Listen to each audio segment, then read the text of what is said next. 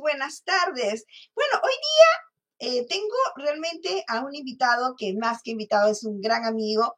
Nosotros somos colegas, ustedes saben que nosotros trabajamos también juntos. Él es terapeuta y estoy hablando del maestro Alberto Pérez Verano. Realmente, pues él tiene una manera de ir trabajando sus terapias integrales, las terapias sanadoras, eh, no solamente donde va integrando la aromaterapia, sino que también va utilizando eh, la sanación energética y paralelamente, por supuesto, se apoya en la astrología védica.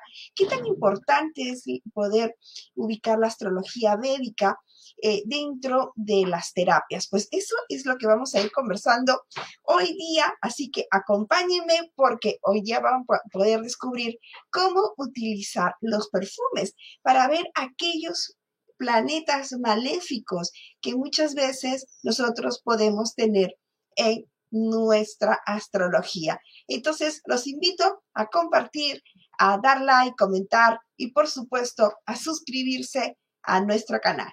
Muchísimas gracias por estar con nosotros.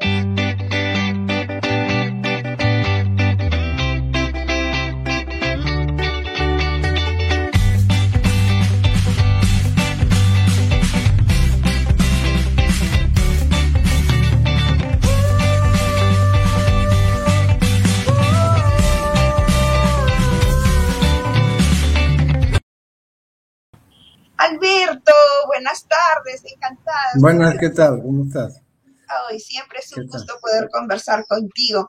Alberto, un poco lo que yo les estaba comentando en la intro era de que eh, tú tenías una manera muy única de poder hacer los tratamientos, las terapias integrales que tú haces, porque no solamente eh, trabajas con la sanación energética, sino también con la aromaterapia y te complementas de la astrología védica. ¿Puedes contarnos un poco en qué consiste las terapias energéticas que tú vas haciendo?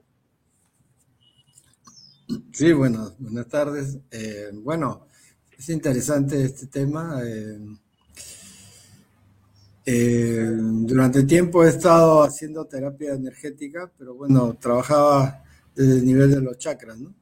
Significado emocional de cada chakra, la limpieza del aura, la limpieza de los chakras.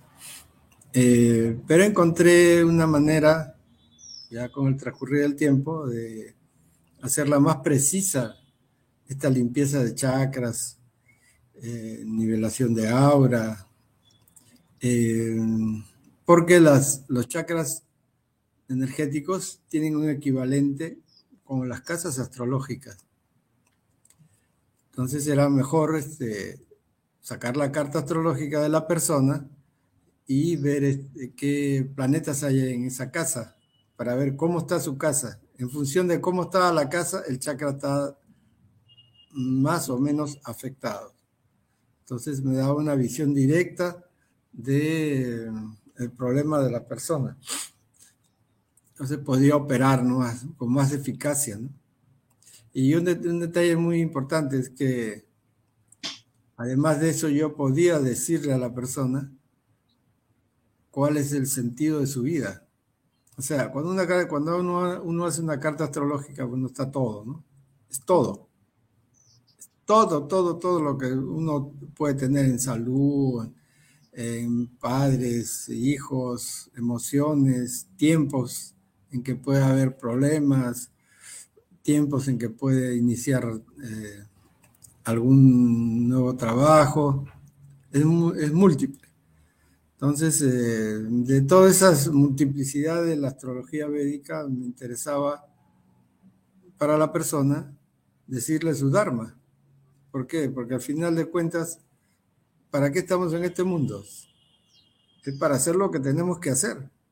Alberto, disculpa un ratito que te interrumpa. Me gustaría que pudieras a, precisar qué significa el Dharma, qué significa el karma y qué significa el Dharma. Ya, sí, es este, necesaria aclaración. Está muy bien eso. Em, sí, el Dharma es el deber de la vida. O sea, nosotros nunca hemos muerto, siempre hemos estado, este, siempre estamos vivos, realidad, si no tengamos cuerpo. La conciencia es eterna y en función del desarrollo de esa conciencia y la perfección y la evolución hacia el volver a la unidad del, espíritu, eh, nosotros eh, vamos cogiendo cuerpos y haciendo experiencias. Entonces, eh, esas experiencias se llaman karma. Son experiencias de muchas vidas anteriores. Vidas materiales, ¿no? Porque en realidad tu vida es una sola. O sea, es eterna. Entonces, eh, en función de esas actividades que has realizado, tú tienes una carga y en función de esa carga tú dices, ahora vengo a pagar lo que debo. En este, en este, en este cuerpo que tengo vengo a pagar lo que, te, lo que debo. Porque no puedes pagar todo, salvo que no tengas casi nada que pagar. Pero generalmente hemos hecho acciones negativas, generalmente, y positivas también, pero más han sido negativas, por eso estamos acá en cuerpo. Eh, entonces, eh, en función de esas actividades, sobre todo negativas que hemos tenido, se teje el karma. Eso se llama karma. Todas las acciones pasadas es un cúmulo de, de acciones que tienen que tener una respuesta. Entonces, eh, como no puedes hacerlo todo en una sola vida material, haces una porción de ella. Eso se llama Dharma. O sea, el deber de la vida, en función de lo que has vivido, que tú mismo has hecho, que es lo que mereces ahora aprender, que es lo que debes aprender. Ese es el Dharma. Entonces, en una carta astrológica, esta parte es este, eh, se puede averiguar, se puede encontrar, ¿no? Entonces, eh, ya la sanación energética se convierte no en solo aliviar los chakras y el aura, sino darle una dirección a la persona eh, para su vida espiritual, ¿no? Para su iluminación, para que llegue, llegue un momento en que ya no materialice su cuerpo en esta dimensión, sino en otras superiores. Y así va a ir destruyendo de dimensión en dimensión hasta llegar a la unidad. Alberto, de todos. Alberto, una consulta. A veces nosotros, eh, porque sí pienso que cada uno tiene una misión, lo que tal vez Platón decía, nuestro plan de vida.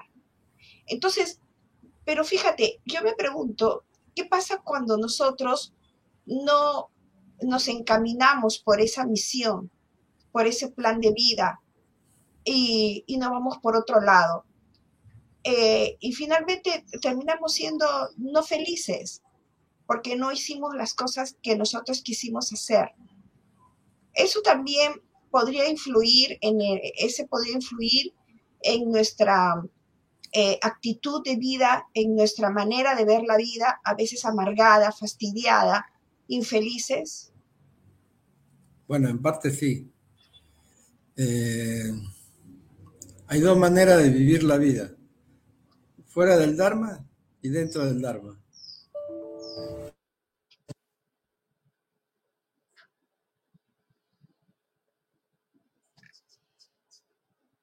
A veces la señal se va y viene, pero seguro que ahorita está regresando el maestro Alberto Pérez.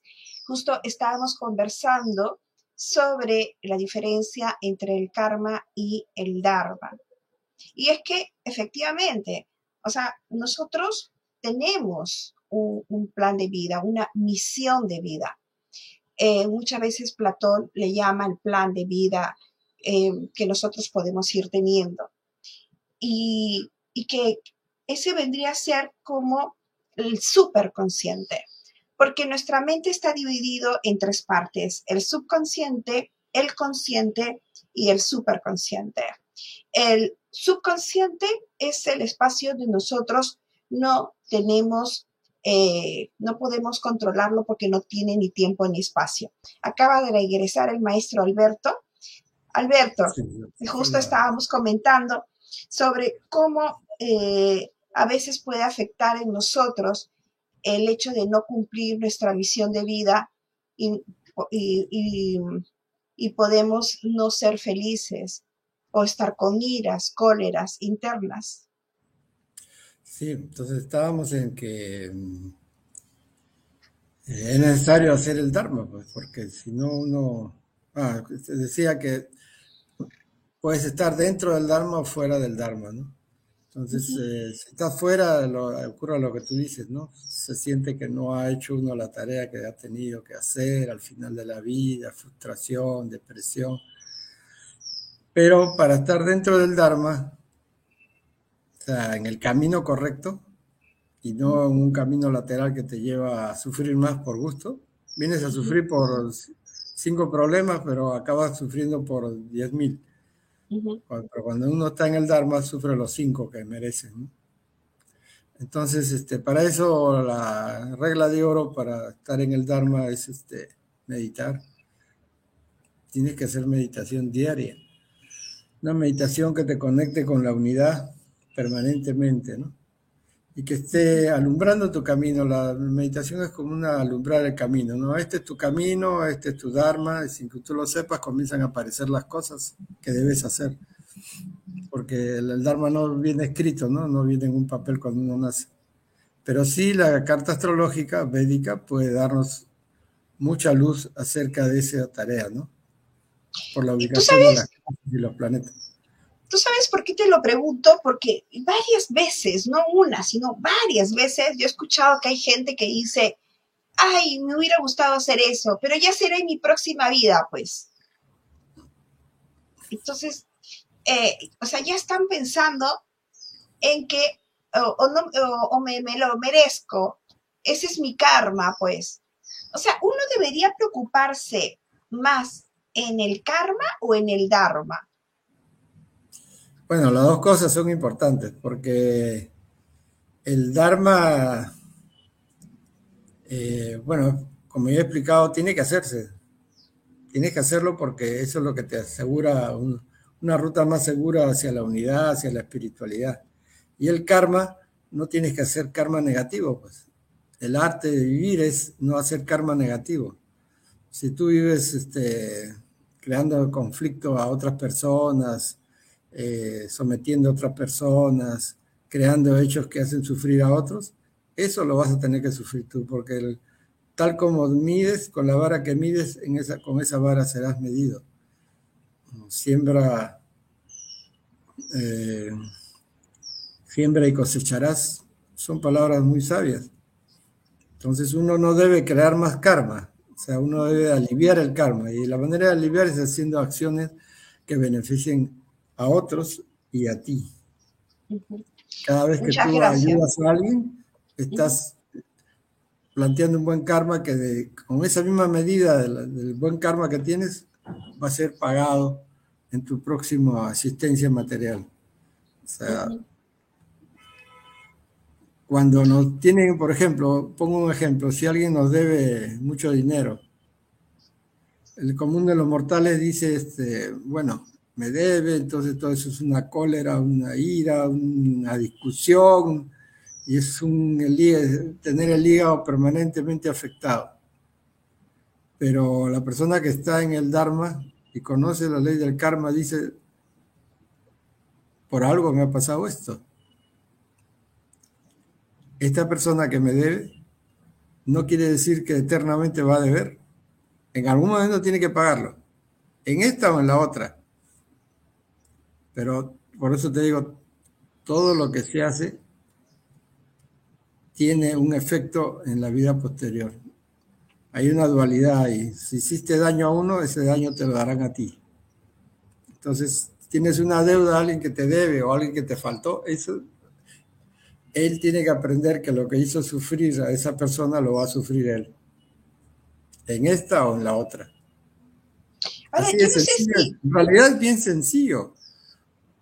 Mire, yo no sé si a ti te pasa, pero a mí, eh, yo creo que esto le pasa a las personas que ya tienen en su conciencia este tema, o sea, que ya sabe el, tema del karma, de este juego de la vida. Porque el karma es más rápido. Eh, yo no sé si te conté que en alguna oportunidad eh, a mí me dieron un, eh, un billete falso. ¿Ok?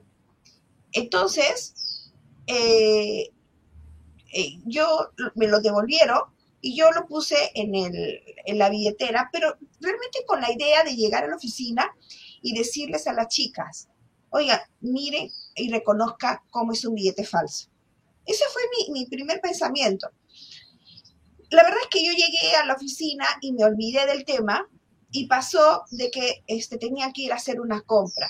Y yo les dije, eh, tú, me conoces, yo eh, necesitaban plata y digo, sáquenme mi billetera. Y la verdad que me olvidé, totalmente me olvidé.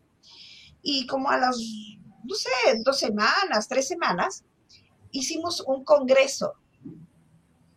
Y y bueno, pues este, en, esa, en ese momento, te estoy hablando ya hace varios años, tú sabes que nosotros hemos comenzado a hacer congresos pues en el año 2009, o sea, ya bastantes añitos, ¿no? el primer congreso que hicimos. Entonces, em, y bueno, no, había como ahora existe el YAPE qué sé yo, ¿no? Entonces todo era en efectivo y llegaron y bueno, pagaron cuando al día siguiente o a los dos días ya fui al banco a depositar el dinero, me encontré con que había varios billetes falsos. Claro, el roche de mi vida, porque tú vas al banco, vas a entregar varios billetes y en eso te retienen el dinero y te dicen, señorita, este dinero, de dónde ha salido, cómo lo ha cobrado, y tú tienes que encima firmar como una declaración jurada diciendo por qué estás entregando billetes falsos y de dónde los conseguiste. Entonces, tuve que explicar todo el tema. Y yo la verdad es que estaba tan fastidiada y yo decía, pero ¿por qué me pasó esto? Y recordé, recién en ese momento me acordé, es que yo ese billete de 100 soles debía haberlo roto entonces, mira la cadena, ¿no? O sea, inmediatamente se me regresó. E, eso es lo que tú dices. Tú cosechas lo que das. Pero yo sí creo y estoy consciente de que cuando nosotros sabemos y estamos en este camino de elevación espiritual, pues se nos regresa más rápido. Así, papá. ¿Tú qué piensas? Claro, este, se quema más rápido el karma se quema más rápido cuando uno está en la tarea espiritual. Este, y a veces puede crear un conflicto, ¿no? Porque es eh, lo que te debería venir en tres vidas, te viene en una y te hace sufrir. Pues. Este, mira, si las personas supieran esta ley, tuvieran entendimiento de la ley del karma, ¿tú crees que habría estafadores? o delincuentes, casi se anularía, porque el que va a estafar dice, no, pero si de todas maneras, de todas va a tener que pagar esta estafa. Entonces, si la gente internalizara eso, comprendiera la ley del karma, la sociedad andaría, no habría corrupción. Si no habría corrupción, no solamente corrupción, sino no, no habría violencia, nada es, tan importante esta ley y difundirla también es una es algo bien interesante, bien necesario, ¿no? Para que la gente entienda que lo que haces a esa persona lo vas a pagar. Bueno, pero eso está en función de la, de la ignorancia también de la persona, ¿no? Y del nivel cultural, ¿no? Hay personas que viven eh, como si la vida fuera así, este, solo vivir como un animalito, ¿no? Eso no te entienden. Por ejemplo, me imagino una persona en, el, en un lugar, un barrio que sea delictivo, ¿no? ¿Qué están pensando esas personas? Esas personas no están pensando en el karma, ni, ni en el dharma. Ni, lo único que quieren es gozar quitándole a otro, dársela del vivo, cree que son vivos y se agarran al más, más gil, como dicen, para vivir del Gil. Pero en el fondo no están haciendo, no, no, los giles son ellos, por decir, ¿no? Eh, eh, porque de todas maneras lo va a pagar y con intereses.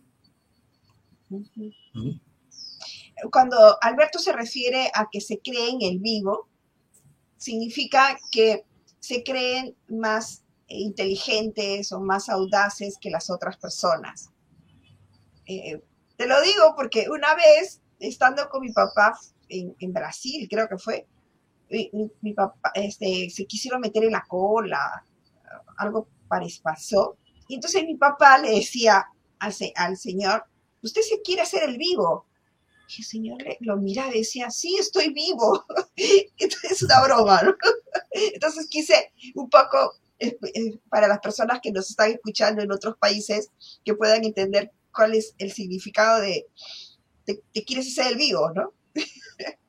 Alberto, bueno, entonces regresemos al lo que, de donde partió todo este tema del Dharma, que era cómo tú vas analizando con, eh, con las terapias eh, que tú vas haciendo, eh, primero, cuál es la visión de vida de cada uno. Entonces regresamos un poquito a, las terapias energéticas. Sí, entonces, este, en función de la carta astrológica, pues se, determina un Dharma, ¿no? Se determina un Dharma. Y a la persona, yo he encontrado así en la, en la en las terapias que realizo, personas que eh, bueno, están con problemas y, veo que tiene una condición, tiene un Venus en la casa, en la casa 5, vamos a poner. Venus en la casa 5 y en Tauro. Entonces, esa persona que está ahí es, es una persona, es un artista. ¿Por qué? ¿Qué significa la casa 5? La casa 5 es la casa de la creatividad. Ya. Y, el Venus. Tauro es el regente es Venus que es creatividad.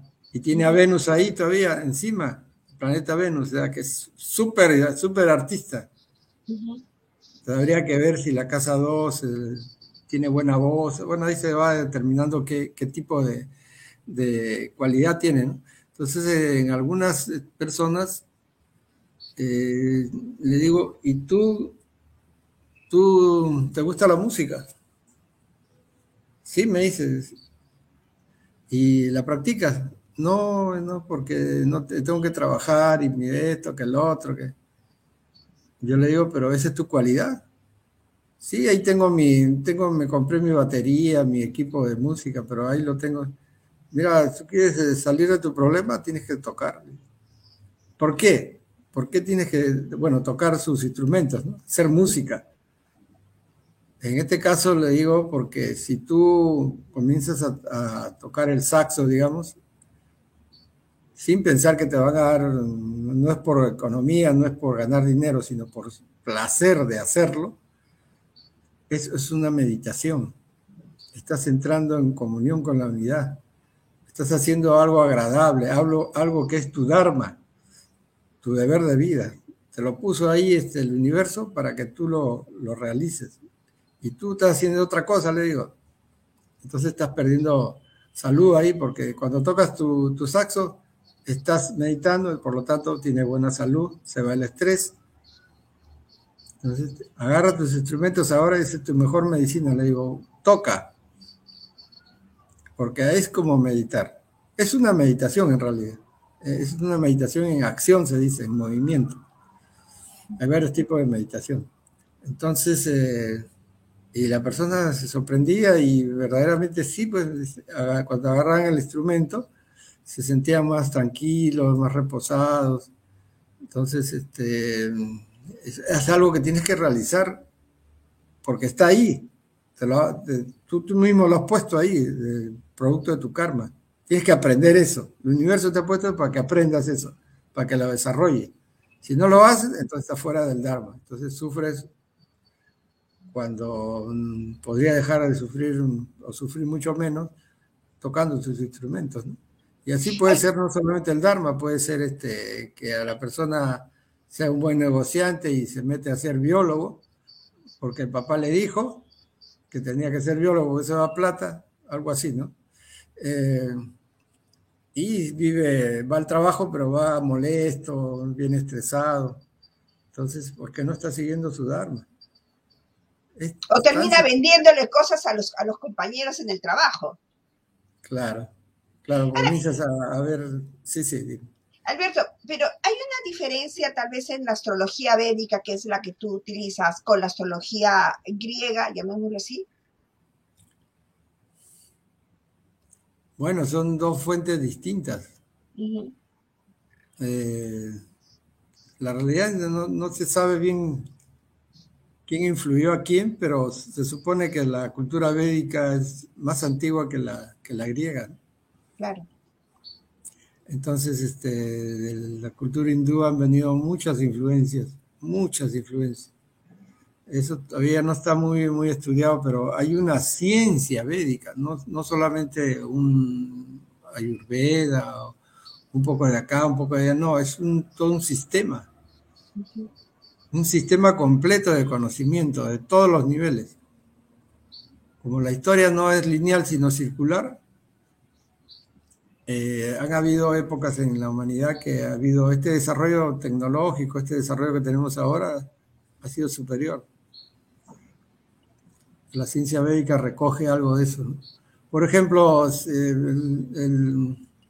en esta realidad, el volar un avión no ha requerido una serie de elementos eh, técnicos, desarrollo científico, toda esa cosa. Pero a un yogi no le, no le planteas eso, simplemente vuela sin necesidad de avión. Entonces, porque el, el, yogi está usando la física cuántica, está más adelantado que volar en un avión físico. Entonces eso se hacía antes. Entonces, ¿para qué va a perder tiempo armando un avión si él podría volar? Él podía desplazarse. Él podía tras, tras, tras, ¿cómo se dice? Este, ya tiene su palabra, se me olvidó ahorita. Transportarse. Teletransportarse. Que eso es física cuántica, está más adelantado que la física relativista y la, física newtoniana. Pero, ahora Alberto, ¿qué vendría a ser la física cuántica?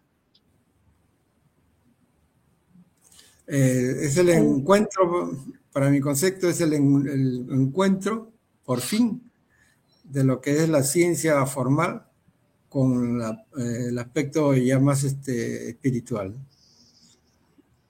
Hay un punto de contacto ahí.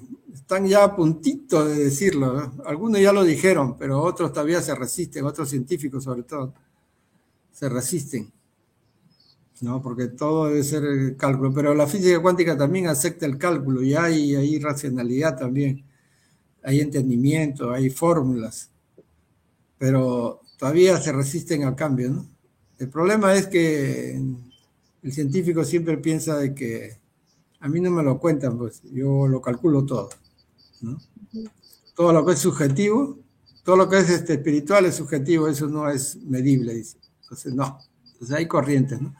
pero la corriente espiritualista entre la ciencia ya está ya se está este, manifestando, ¿no?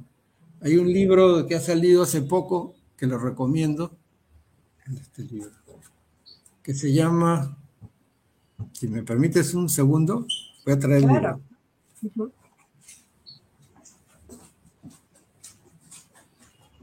Bueno, realmente la física cuántica eh, lo que indica es de que eh, realmente la batería en sí vendría a ser como una energía densa, porque anteriormente pues todos conocíamos eh, que la, parte más pequeña de, de, la molécula pues era el átomo, y ya se descubrió que era el cuanto, y que el cuanto cuando ha querido entrar a la parte más chica, pues se dan cuenta que es vacío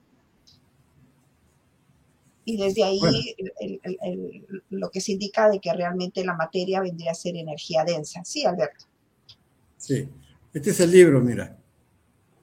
Oye, dime, ¿te lo has mandado a traer o te lo has comprado acá en Lima? Sí, pero hay que comprarlo por Amazon. Ah, ya que, ya.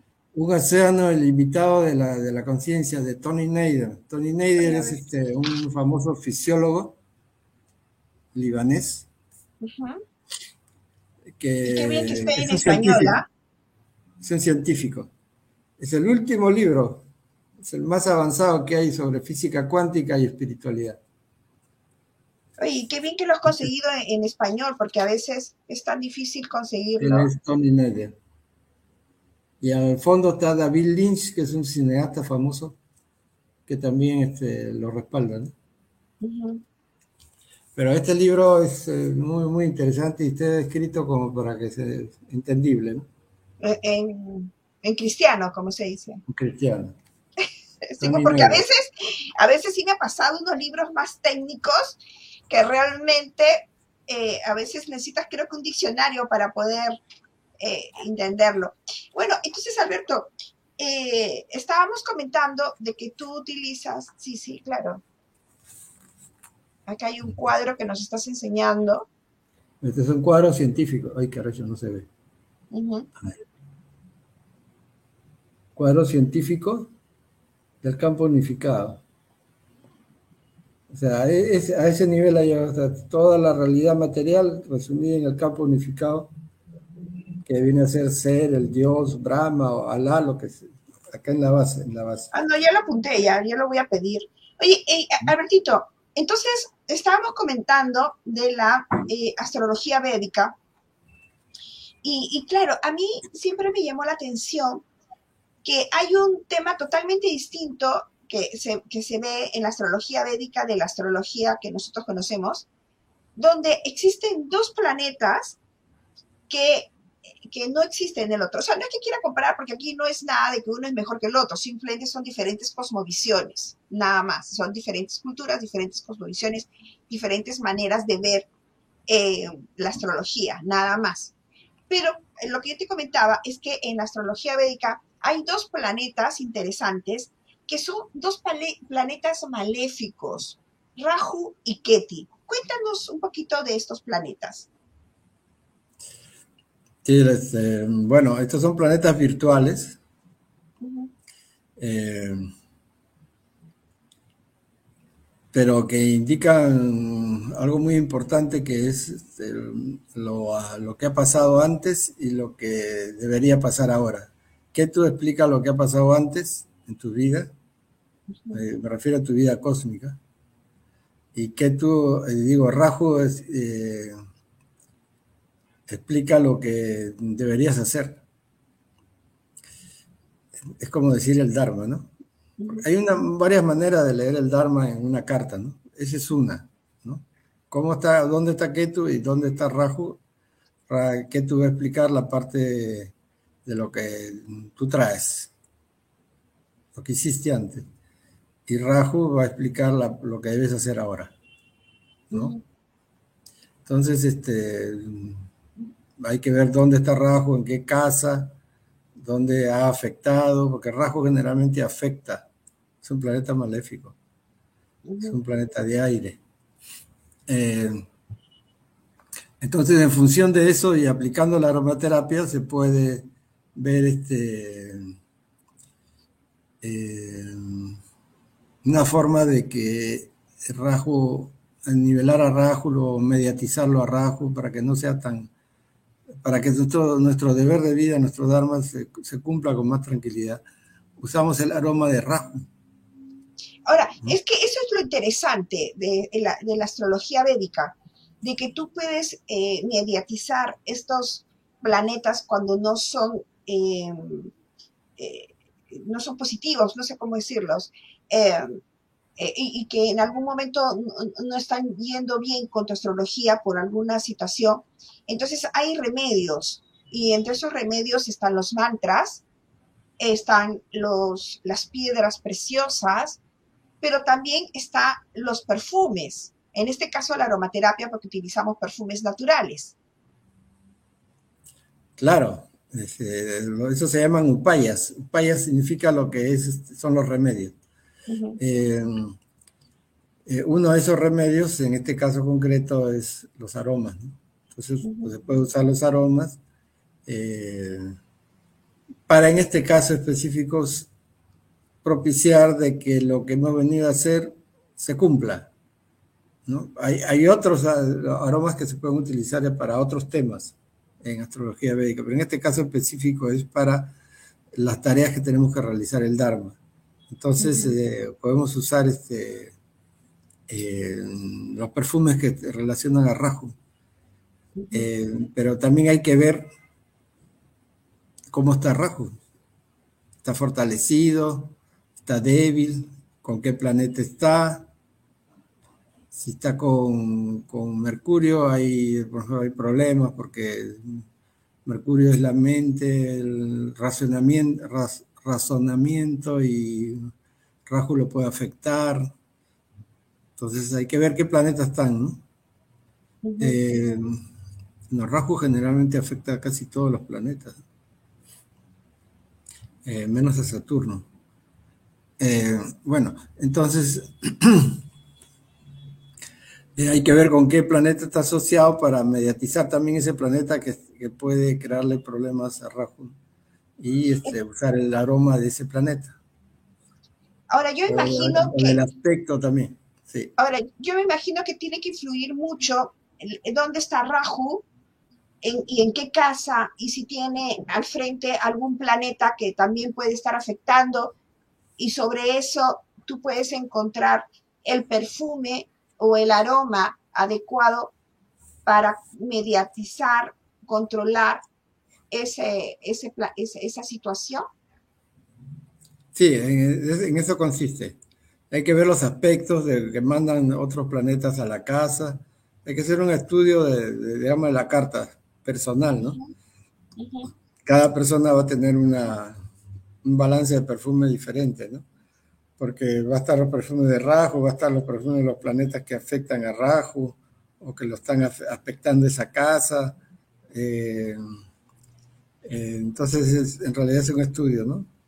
Eh, esa es una forma de hacer estudio. Hay otros estudios donde se saca la composición de tierra, fuego, aire, agua de, la persona y también se usan los perfumes que corresponden a, esos elementos, ¿no? Tierra, fuego, aire, agua. Pero en este caso estamos usando el sistema de ver para el Dharma, para el deber de la vida, está, que está relacionado con Rahu y los planetas que pueden afectarlo. Entonces hay que hacer un estudio completo de, ese aspecto para decir, este es tu perfume que te propicia que no te separe del camino que has venido a realizar esta vida. Claro. Mira, yo justo acá tengo, eh, les estoy enseñando, eh, este vendría a ser eh, este es un programa que, que se basa Alberto para poder ver las, los diferentes planetas como están. ¿Puedes explicarlo rápido? Yo sé que es un poco complicado para las personas que primera vez que lo ven, pero, eh, por ejemplo, podrías hacer un análisis muy rápido. No sé si se ve desde acá, pero, por ejemplo, en este caso, sí, este, si lo ves, allá que. En este caso, Rahu. ahí donde dice Ra, Ra, en Rasi, en la carta Rasi. Ya. Entonces ahí está Ra, está en Tauro. Eh, quiere decir que el aspecto que puede estar derivándose de ahí es una tarea relacionada con, con Venus porque el regente de esa casa es Venus. Y Venus esta casa, esta, casa ¿Esta casa qué casa es? Disculpa. Es Tauro. Tauro, ¿Ah? Tauro. Tauro. Donde está Rahu, Ra, donde dice Ra, ahí está Tauro. ¿Y qué casa vendría a ser? ¿Qué casa vendría a ser? Esa es la casa 11. o sea, ahí, en la casa 11 significa todo lo que son los recursos recursos, ingresos. Económicos. Sobre todo económicos, riqueza. Entonces, este, eh, y está en la casa de Venus. O sea, ahí podría estar indicando Raju eh, que la persona tiene que vivir una vida holgada. Perdón, sí, chico, ya. Una vida holgada, una vida este, de disfrute, disfrute, porque eso también parte del Dharma. Disfrutar es parte de la vida también. Entonces, ese podría ser el incentivo que, que visualice la persona, ¿no? Si, si, no se está cumpliendo eso, que no hay algo que, que no está funcionando bien. Entonces usa el perfume, usan los upayas, eh, o terapia energética. Eso también está afectando, por ejemplo, tiene relación con el chakra, con el chakra de la garganta. Donde está Raju está afectando la garganta. hay que ver cómo está su garganta de esa persona. Y dime, ¿y ahí, eh, por ejemplo, qué perfumes les podrías recomendar o qué aromas les podrías recomendar? el perfume de, de, en este caso, pero habría que ver los aspectos también acá, ¿no? Puedo ver este Marte, no, no, no está tan afectado. afectado. Eh, para el perfume de Raju se puede recomendar este, eh, por ejemplo, sándalo, mirra. Los perfumes de Raju son sándalo, mirra, incienso, palo santo. Mira, palo santo que es tan común. Peruano, peruano ecuatoriano, ¿no? Ecuatoriano peruano. Sí. Sándalo, mirra, incienso, palo santo y cálamo. Una eh, pregunta. podrían ser los. Pero habría que ver la carta en total, ¿no? Porque claro, habría que claro, darle otras esencias de acuerdo a los planetas que están afectando ahí, ¿no?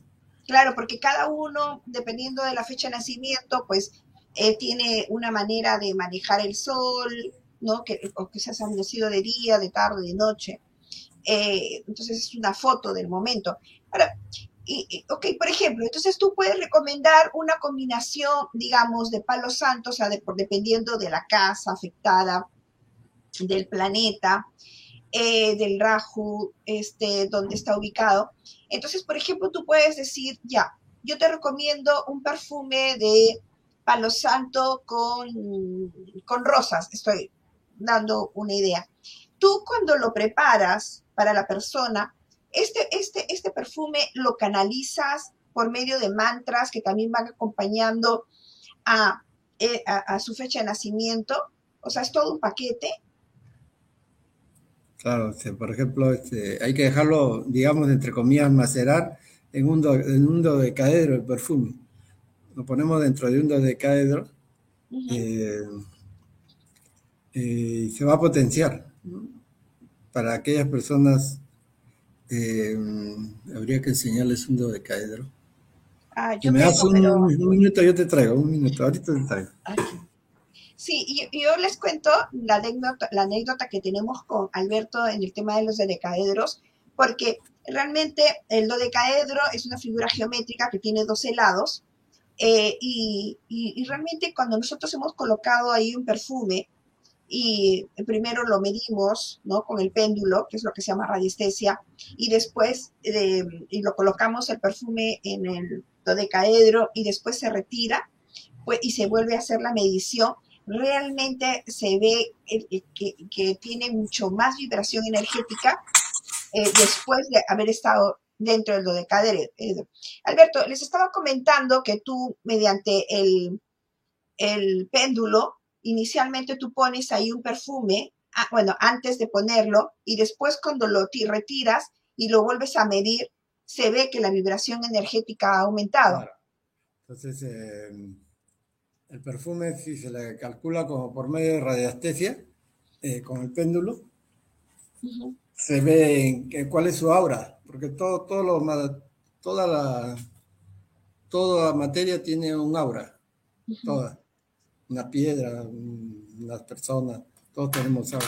Entonces, con el péndulo medimos la, por ejemplo, voy a hacer un ejemplo acá. Yo tengo acá un, cuarzo, entonces yo puedo ver con el péndulo su aura. Me está diciendo que está positiva, ¿no? Está girando en la silla de reloj. Y puedo ver hasta dónde todavía. Puedo ir retirando.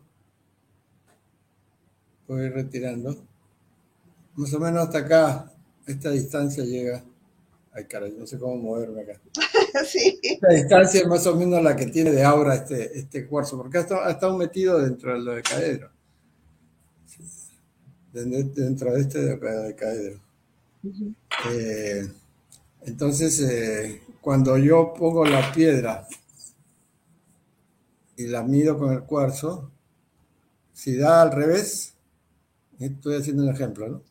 Está mal, pues la piedra no, no va a tener efecto para las personas. Entonces yo en la terapia siempre tengo las piedras dentro del dodecaedro y del dodecaedro lo paso a la persona. O sea, yo siempre sé que esa piedra está, no hay que ponerla al sol, o sea, no tengo que perder tiempo en ponerla al sol, pongo dentro del dodecaedro y ya está ya alineada. Igual este, eso es con el perfume.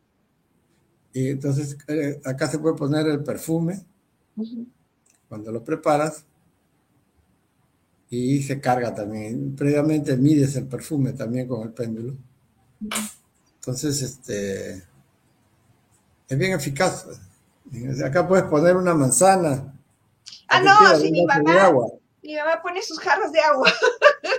Oye, Alberto, sí, sí, eh, Albertito, y tú recuerdas que nosotros hicimos, bueno, es que lo tenemos guardado ahora, porque eh, no estamos haciendo eh, presencialmente, pero nosotros incluso tenemos un, eh, un dodecaedro que entran, creo que hasta tres personas entran meditando. No, ahí entran seis personas. Ah, ya, ok. Bueno, esperemos que pronto, que pronto lo podamos volver a, armar. Bueno, entonces lo que te pregunto, lo que te comentaba es de que, ok, no es solamente preparar el perfume, sino que este perfume tú lo canalizas, ya sea con mantras, lo pones dentro del dodecaedro, lo personalizas, lo activas para que la persona se lo pueda llevar. Claro, o sea, se da el, producto completo, ¿no? En realidad eso sería para cualquier producto siempre lo haces incompleto. Mire, yo tengo este, que es el mío, ¿ok? Que es el que Alberto me ha preparado, que es una, eh, está delicioso porque es una mezcla de loto con palo santo. Es que no saben lo que huele. No. Entonces, lo que a mí me decía Alberto, que me parece súper interesante, es que no solamente es de que tú eh, lo estés utilizando porque este es un perfume ya sea para eh, como uso personal o que lo quiera echar en el ambiente, sino que basta con que esté aquí al costado mío, en mi escritorio, porque ya la vibración de los aromas ya están en todo el campo. ¿Puedes explicarnos ese, ese fenómeno que me parece súper interesante?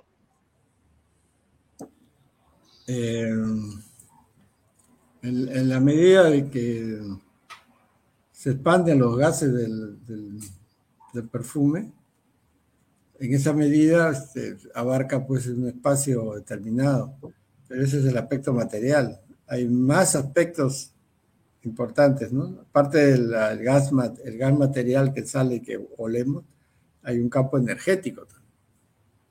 Entonces, cuando por lectura del péndulo veo que ese campo, de, digamos, de esa piedra es más grande, es más largo, de uno, dos, tres, cuatro metros a la redonda, ya es una cosa ya es muy especial. Pero bueno, pero sí, he visto yo este, eh, agua, por ejemplo, puesta en el dodecaedro, que se va uno cuatro metros y sigue con fuerza el agua. Mientras más pura sea el agua, más fuerza es. Este, esa es la importancia del agua, ¿no? Bueno, ya se llama Sumero Moto, ya lo ha explicado con sus, con sus este, experimentos, ¿no? Imagínate, pues, un perfume con agua, aceites esenciales. Estoy hablando de aceites esenciales, ¿no? O sea, no estoy comentando de fragancias químicas, sino aceites esenciales, aceites esenciales, agua, alcohol, y, lo delicioso que podría serle poner hasta un cuarzo dentro del perfume. Claro. Todo suma. son los, lo que le llaman los elixires, ¿no? Puedes poner piedras dentro de agua y el agua canaliza ese efecto y te la tomas. Pero tienes que tener en cuenta que el agua tiene que ser este, eh, agua purificada, filtrada, o agua de manantial, si es que se pudiera, tienes acceso. Y la piedra también tiene que estar este, equilibrada, ¿no? Pues eso todo lo ah. vemos con la radiestesia. Yo te voy a comprometer en vivo para ver si pudiéramos hacer una pequeña eh, clase cortita para que los, los alumnos interesados puedan hacer su, un, una vez tú hiciste un dodecaedro con cañitas de plástico. Súper sencillo. Ah, sí, sí, sí, sí, con cañitas de plástico. Eh, sí. Eh, pero hay un detalle. Em, las figuras platónicas, en este caso, son cinco. Eh, el dodecaedro, que es la, la, más espiritual de todas, el que representa el éter, eh, mientras más exacta sea, funciona mejor. Entonces, el, la que tienen acá, están viendo acá, es este, son pentágonos exactos cortados, con láser. Ah, ah ya. La figura es exacta. Eh, lo que pasa es que si lo hacemos con cañitas se, ve parecido, pero no es la cañita siempre tiene cierta flexibilidad y no se puede saber este, exactitud, ¿no? Bueno, y también no es una fibra natural, ¿no? Es plástico. Claro, no es natural. Y también puede influenciar, ¿no? Sí. Bueno, entonces descartamos la idea. descartada totalmente. Sí. Dime, ¿y, tú en, tu, en, la tienda tienes este dodecaedros ahorita disponibles? Tengo un par. Pero la persona tiene que armarlo. Bueno, depende, pues este, la persona quiere armarlo, yo se lo doy para que lo arme. O sea, simplemente lo pega. Pero bueno, a veces la persona no es muy hábil manualmente. Si no, se lo entrego ya armado, ¿no? hay que pegarlo con, con un pegamento especial. Eh, pero hay que tener cierta habilidad manual, ¿no? Porque si eres si no tienes habilidad es un poco complicado. Alberto, ¿tú atendiendo ahorita presencialmente, por Zoom o ambas maneras? ¿Cómo estás haciendo? Presencialmente. Ya, pero ¿y si, las personas quieren solamente a distancia también? También se puede hacer, sí. O sea, a distancia también. Ok. Este, Albertito, ¿me puedes dar tu, teléfono, por favor, para... Eh, para... Para terapias los días miércoles y jueves teléfono celular 992 436 ¿Ya? 038. Ok, entonces ahora lo estamos poniendo. En este momento lo estamos poniendo ahí. Estamos poniendo en la pantalla el celular donde ustedes pueden contactar a Alberto Pérez para sacar alguna cita, bueno, también tiene los dodecaedros. dime, eh, ¿incluye dentro de la cita eh, que tú les hagas sus perfumes ya personalizados? Claro, esa es una opción que tiene la persona si, en el momento que se hace la terapia, ¿no? Eh, bueno, es que la, la, persona está de acuerdo, se le hace su perfume eh, también puede ser un yantra, un mandala o también piedras, ¿no? Pero en concreto el perfume es más, este, involucra más, eh, ¿cómo diríamos?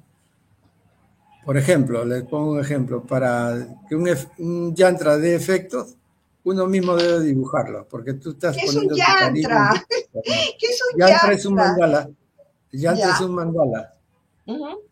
este, si uno mismo lo pinta, lo diseña, está acumulando, está dando amor ahí. O sea, le, está dando, lo está aspectando bien, entonces este, es diferente a comprarlo ya hecho. Mira, tú sabes que yo siempre... Por eso el perfume, el perfume tiene esa cualidad que calculas y ves y, y ese detalle, ¿no? Y tú sabes que yo siempre les digo eso a los alumnos cuando estudian aromaterapia, de que eh, normalmente cuando uno compra los aceites esenciales, eh, son, como caballos. A ver, es una manera como yo lo, explico. Eh, entonces, de, pronto tú lo puedes oler y te puede activar alguna parte, alguna emoción que la tienes en tu, en tu subconsciente o algún recuerdo que te puede traer alguna emoción eh, un poco desagradable. Entonces, por eso que es tan importante de que eh, los, eh, los aceites esenciales también sean canalizados. Y cuando tú los canalizas con amor y, los vas diciendo, oye, mira, y, eso hago yo mucho con mis aceites esenciales a, la medida que se van envasando, que yo lo voy diciendo que con el amor solamente active aquellas partes que sean emociones agradables. Entonces ya no se convierten como en caballo. Es una, expresión, por favor, ¿no? como yo, me entiendo. Eh, para que no active lo que no tenga que activar. Eh, entonces con amor tú lo vas canalizando, lo vas eh, guiando y es así. Y, cuando tú lo, lo, armas con ese amor, y si uno lo está haciendo para, para uno mismo o lo está haciendo para las personas que quiere, pues está ahí también ese amor. Sí, es involucrar el amor en los objetos. Eso tiene que ver con la física cuántica. Sujeto y objeto. El, el sujeto eh, crea la realidad. y a veces nosotros... creamos las cosas. Entonces, con nuestra conciencia le damos vida a lo que estamos haciendo. Por eso que a veces no se dan cuenta las personas realmente que cuando tienen más ira, más cólera o, más envidia, o sea, sentimientos tan negativos, es, pueden crear un ente, eh, física cuántica, puedes estar creando un ente eh, y le estás dando eh, incluso hasta forma que, finalmente pues, te puede afectar. Claro, estás propiciando energías negativas. Ok. Bueno, Alberto, como siempre, es tan agradable poder conversar contigo. Eh, y porque, bueno, hablamos el mismo idioma, estamos en el mismo camino y somos amigos, pues que nos conocemos ya casi 20 años. Sí, por lo menos, sí. Bueno, eh, realmente muchísimas gracias por siempre estar allí, siempre aceptar estar este, en las entrevistas. y bueno, pues hasta un próximo momento me, me acompañes a despedir, a menos de que quieras hacer algún comentario adicional. Sí, un comentario es que las personas este, generalmente van, eh, cuando requieren la consulta por algún problema que tienen, una depresión, un, dolor de espalda, un esto, bueno, detalles específicos. Pero en la terapia que hago, este, eso específico se convierte en un objetivo ya más general lo que te digo el Dharma, ¿no? Decirle a la persona, mira, tienes que hacer esto, oriéntate hacia acá y ya. Lo que venga ya será. Pues. Y sobre todo que tienes que aprender a meditar. Tienes que aprender meditación. Si no, la terapeuta va a estar siempre ahí eh, pegado al, paciente, ¿no? Entonces, eh, uno hace su propia sanación desde la meditación. El terapeuta es solo un paso intermedio, un orientador. Y además, la pelota está en su cancha, juega en su partido. Y aparte de que mientras el vaso esté lleno, pues no va a llegar nueva información. claro. ok, Alberto, me acompañas a despedir el programa. Muchísimas gracias a todos, nos estamos viendo, gracias. Chao, gracias.